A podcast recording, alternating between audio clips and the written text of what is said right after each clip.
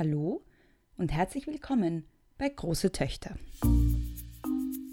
Wie ihr wahrscheinlich schon wisst, ist ja vor kurzem die Mindestsicherung in Österreich reformiert worden. Das wurde medial ja sehr stark diskutiert. Eine Sache, die meines Erachtens wenig vorgekommen ist in dieser Debatte, sind die geschlechtsspezifischen Auswirkungen der Kürzungen und dieser unter Anführungszeichen Reform. Und deshalb habe ich für diese Folge Claudia Peiha angerufen. Sie ist Vorstandsmitglied der AK Wien, sie ist Gewerkschafterin und sie ist Expertin, wenn es um die neue Mindestsicherung, die jetzt Sozialhilfe heißt, geht. Im folgenden Interview erzählt sie uns also, warum Frauen insbesondere von dieser Neuregelung betroffen sind. Und sie klärt uns zudem darüber auf, welche gesamtgesellschaftlichen Auswirkungen diese neue Regelung haben kann, auch für jene, die nicht Mindestsicherungsbezieherinnen und Bezieher sind. Aber nun weiter zum Interview. Claudia Bauer. Bleibt kurz dran. Gleich geht's weiter. Wenn ihr den Große Töchter Podcast gern hört, wichtig findet, dass es ihn gibt und ihn gern unterstützen würdet, dann könnt ihr das mit einem kleinen monatlichen Betrag ab einem Euro auf Steady. Das ist steadyhq.com slash große Töchter Podcast. Große Töchter mit zwei S und OE. Ich freue mich über jeden noch so kleinen Beitrag. Es gibt für alle Patrons auf Steady auch Goodies, beziehungsweise ist ab sofort der Newsletter, von dem ich immer spreche, wo es außer Hintergrundinfos zu den Folgen auch noch Podcast-Empfehlungen und Hinweise auf feministische Veranstaltungen in und um Wien gibt nur mehr für Patrons erhältlich. Der wird nur mehr an Patrons ausgeschickt. Ihr könnt außerdem große Töchter auf iTunes bewerten und eine kurze Rezension schreiben und ihr könnt euren Freundinnen und Familienmitglieder und Bekannten auf Facebook und Instagram und Twitter vom Podcast erzählen. Danke und jetzt wieder weiter zum Interview. Es gab jetzt eine Mindestsicherungsreform, die heißt jetzt Sozialhilfe.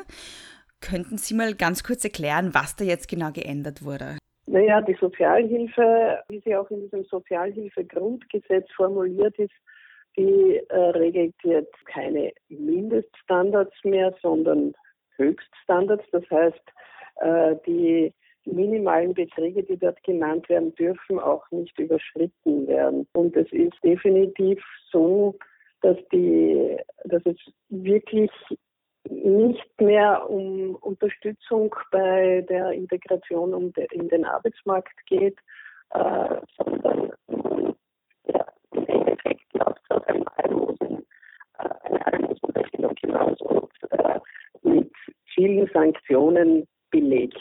Insbesondere die, die Schwächsten werden darunter leiden, weil die äh, am stärksten von diesen Restriktionen mhm. betroffen sind. Warum ist das ein feministisches Thema? Also welche geschlechtsspezifischen Unterschiede gibt es da in den Auswirkungen Ihrer Meinung nach? Von den Bezieherinnen der derzeitigen Mindestsicherung sind etwa 34 Prozent Frauen. Es ist so, dass die derzeitige Mindestsicherung schon unter der Armutsgefährdungsschwelle liegt. Das heißt, sie Armut nicht vorbeugt und nach Sozialhilfe-Grundsatzgesetz werden, sollen jetzt die, die Beiträge noch geringer werden, beziehungsweise dürfen eben auch nicht in besonderen Notlagen angehoben werden. Es ist so, dass Frauen deshalb auch verstärkt betroffen sind, weil sie diejenigen sind, die äh, tendenziell am Arbeitsmarkt benachteiligt sind. Das heißt, sie haben unterbrochene Erwerbsverläufe, weil sie von Seiten der Kinderbetreuung unterbrochen sind. Sie sind immer noch, die sich verstärkt um die Pflege von Angehörigen kümmern. Sie sind eben immer noch, die verstärkt auf die Kinderbetreuung bezogen sind. Und sie bekommen großteils auch schlechtere Arbeitsplätze angeboten, beziehungsweise auch verstärkt atypische Beschäftigungsverhältnisse, die mhm. zum Teil nicht oder nicht ausreichend sozialversichert sind, woraus sich dann wieder in der Pension äh, niedrige Pensionen mhm. ergeben. Mhm. Frauen mit ja. Kindern sind dann noch mehrfach betroffen. Also Alleinerziehende sind dann nochmal speziell betroffen. Inwiefern sind die speziell betroffen? weil in dem äh, Sozialhilfegrundsatzgesetz, das jetzt vorliegt, eine Staffelung der Leistungen für die Kinder vorgesehen ist. Das mhm. heißt, dass äh, je mehr Kinder, desto niedriger wird die, die Sozialhilfe für diese Kinder. Und das führt dazu, dass ab dem dritten Kind äh, überhaupt nur mehr pro Tag etwa 1,50 Euro zusteht. Mhm.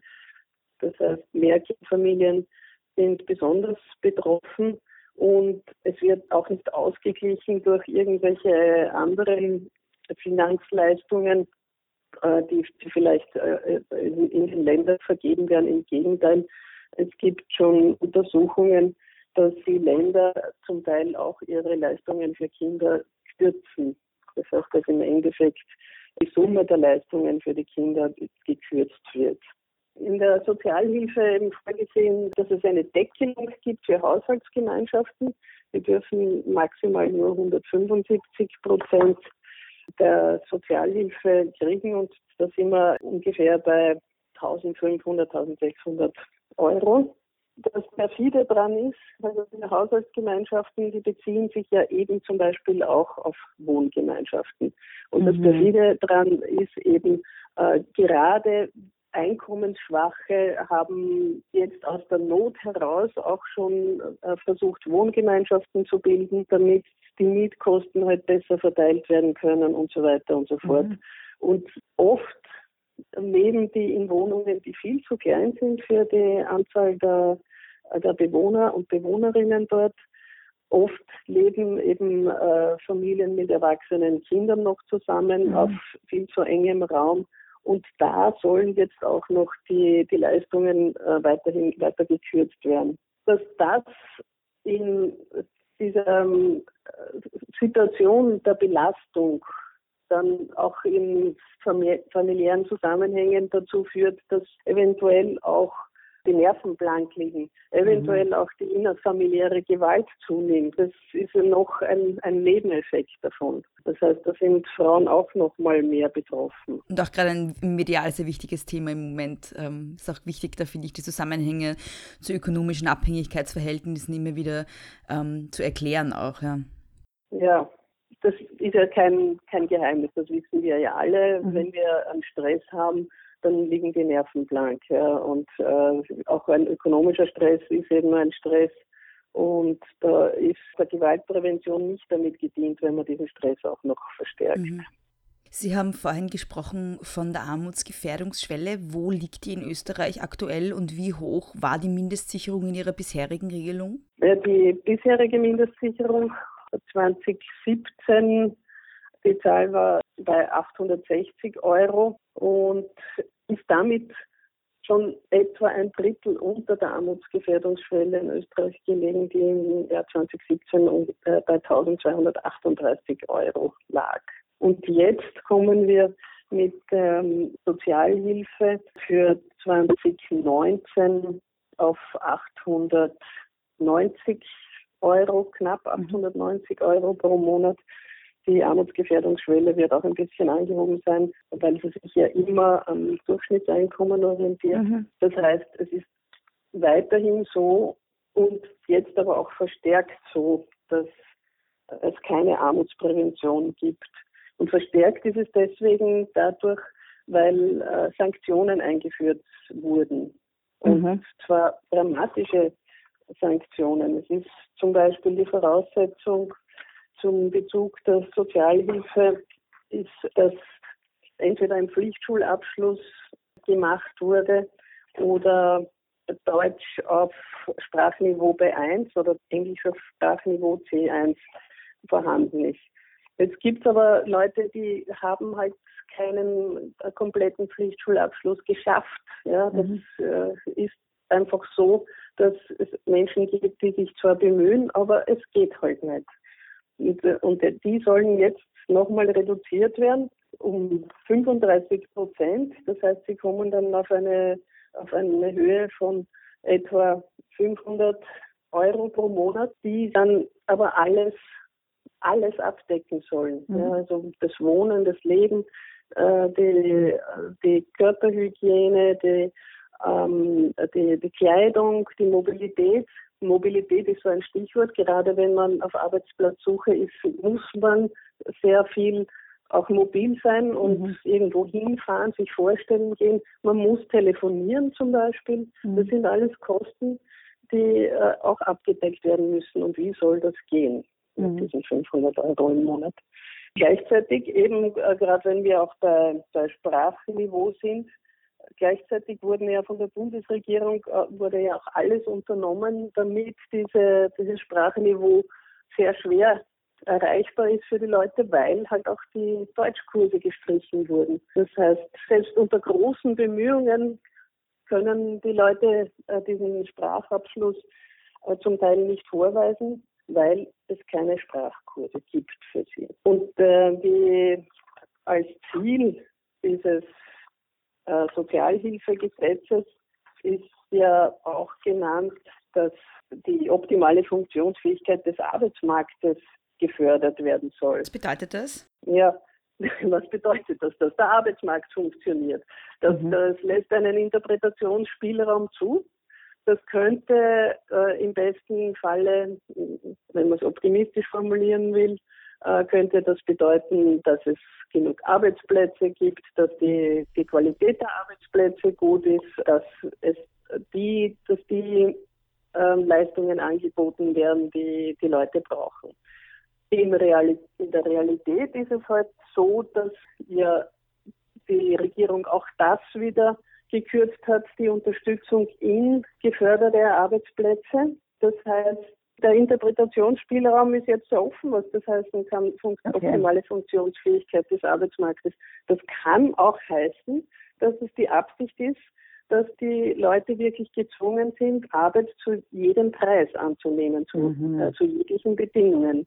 Das ist in einem kapitalistischen Interesse vielleicht auch als optimale Funktionsfähigkeit zu sehen. Mhm. Ja. Aber sicher nicht im Interesse einer Gesellschaft. Und also Sie haben gerade gesagt, also im, im Fall der Fälle wird es dann auch auf um die 500 Euro runtergekürzt. Das ist ja in Wien zum Beispiel oft nicht mal die Miete. Da gibt es ja auch noch die Umstellung, die hatte ich äh, vergessen zu nennen. Es gibt die Umstellung, dass ein äh, Teil der Sozialhilfe jetzt nur mehr in Sachleistung gewährt werden soll und definitiv mhm. ist das bei der Miete so und mhm. also bei den Wohnkosten. Bei Miete und äh, was mit dem Wohnen sonst noch zusammenhängt, äh, zum Beispiel Strom. Das heißt, dass das vom Sozialamt direkt an den Vermieter bezahlt werden soll, direkt äh, an den, das Stromversorgungs-, Energieversorgungsunternehmen bezahlt werden soll und so mhm. weiter. Das ist ja auch so ein Punkt, wo es einerseits äh, extrem entwürdigend ist.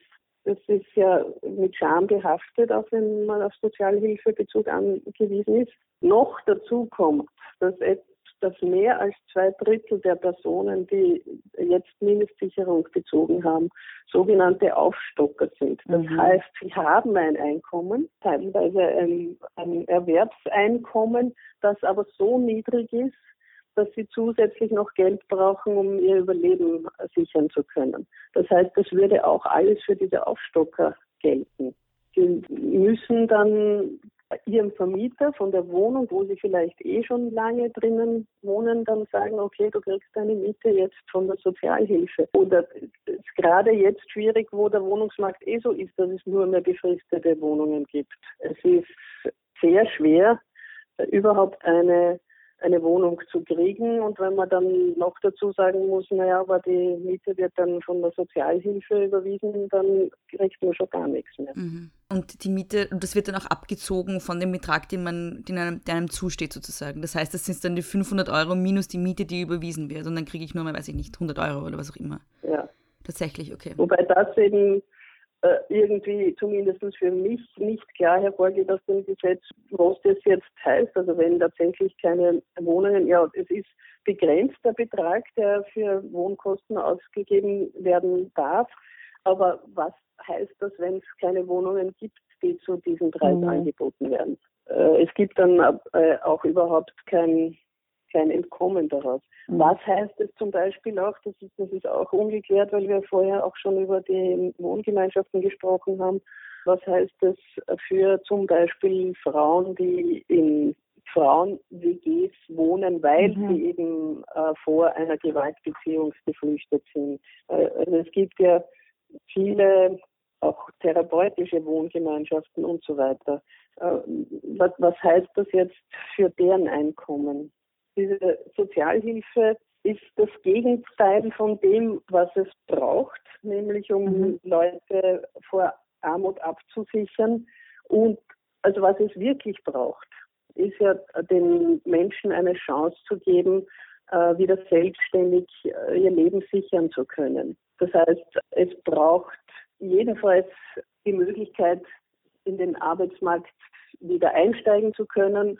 Und dazu braucht es Unterstützung, dass dort, wo es eben notwendig ist, irgendwelche Kenntnisse zu erwerben, dass man die erwerben kann, damit man einsteigen kann, wo sonstige Unterstützungsbedarf ist, auch wenn, äh, wenn äh, Hindernisse da sind, warum, warum man schwer einen Arbeitsplatz findet, dass die beseitigt werden können.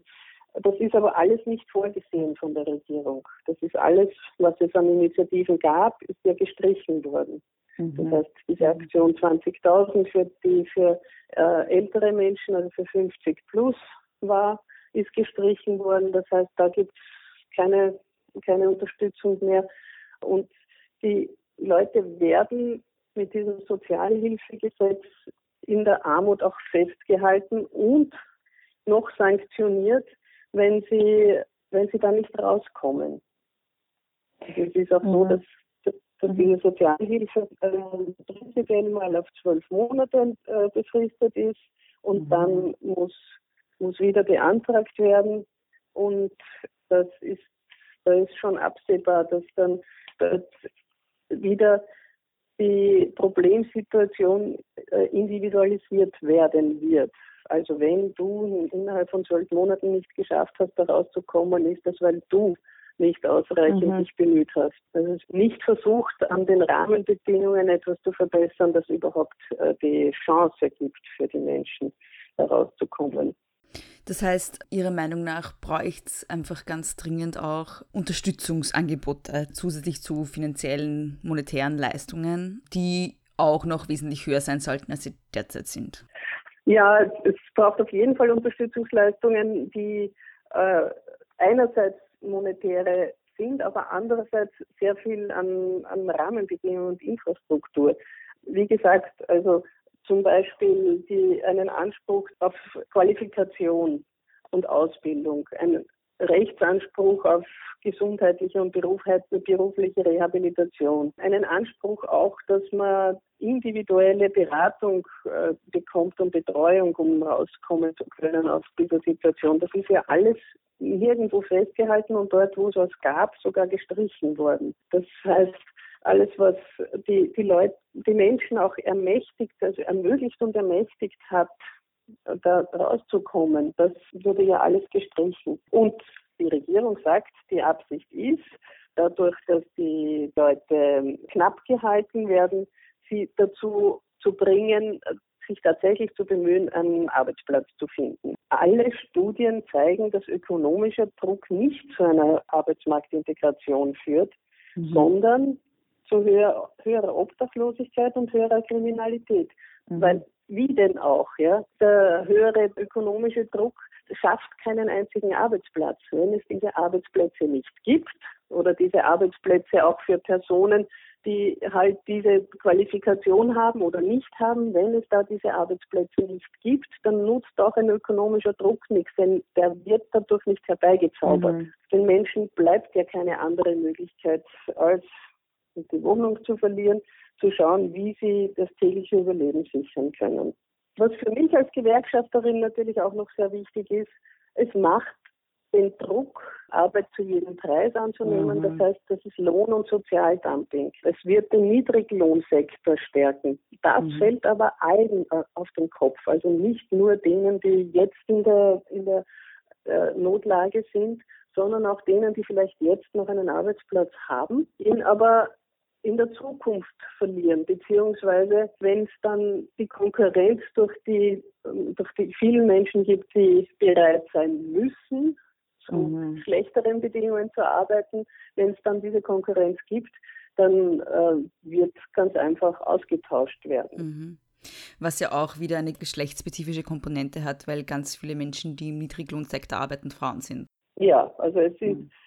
Genau die, die Arbeitsplätze, wo Frauen häufiger beschäftigt sind, sind schon mal die niedrig entlohnten, und äh, Frauen werden auch äh, verstärkt im Niedriglohnbereich beschäftigt. Und das alles, das ist ja das Absurde dran, obwohl die Mindestsicherung, die Kosten der Mindestsicherung derzeit ja nicht einmal ein Prozent der Sozialausgaben in Österreich ausmacht. Das muss man sich einmal auf der Zunge zergehen lassen. Das heißt, äh, es geht hier nicht um den wahnsinnigen ähm, wahnsinnige Einsparungsmöglichkeiten. Hier geht es um etwas anderes. Hier geht es ganz offensichtlich um das Herrichten von Leuten, die angewiesen sind auf Arbeiten zu jedem Preis. Es geht darum, um Stimmung zu machen gegen Menschen, die es äh, nicht geschafft haben, einen Arbeitsplatz, geschweige denn einen guten Arbeitsplatz zu kriegen. Es geht um Menschen, die wie es so schön heißt, Vermittlungshindernisse haben, weil sie halt auf diesem äh, Arbeitsmarkt, der immer nur Leistung äh, fordert, nicht so mithalten können. Unter anderem vielleicht, weil es Betreuungspflichten gibt und man dann halt hin und wieder auch weg muss vom mhm. Arbeitsplatz. Und ganz stark hat es eine rassistische Komponente. Es ist ja auch als Ziel genannt, die Zuwanderung in das Sozialsystem ähm, zu reduzieren. Das ist ja überhaupt absurd. Im österreichischen Sozialsystem kann man nicht zuwandern. Da gab es immer schon Voraussetzungen dafür, dass man eben in Österreich den Lebensmittelpunkt haben muss, dass man in Österreich eine Arbeit finden muss oder mhm. zumindest nachweisen können muss, dass man sich darum bemüht und so weiter und so fort. Okay, dann Dankeschön. Das ist sehr deprimierend, aber Dankeschön. Danke ebenfalls. Danke, wiederhören. Danke an Claudia Peiher für das Interview und danke an euch alle fürs Zuhören. Große Töchter gibt es auf Facebook und auf Instagram. Mich gibt es auf Twitter, at Frau Frasel. Nicht vergessen, abonnieren, bewerten, rezensieren und euren Freundinnen und Freundinnen vom Podcast erzählen. Bis nächstes Mal, nicht kleinkriegen lassen.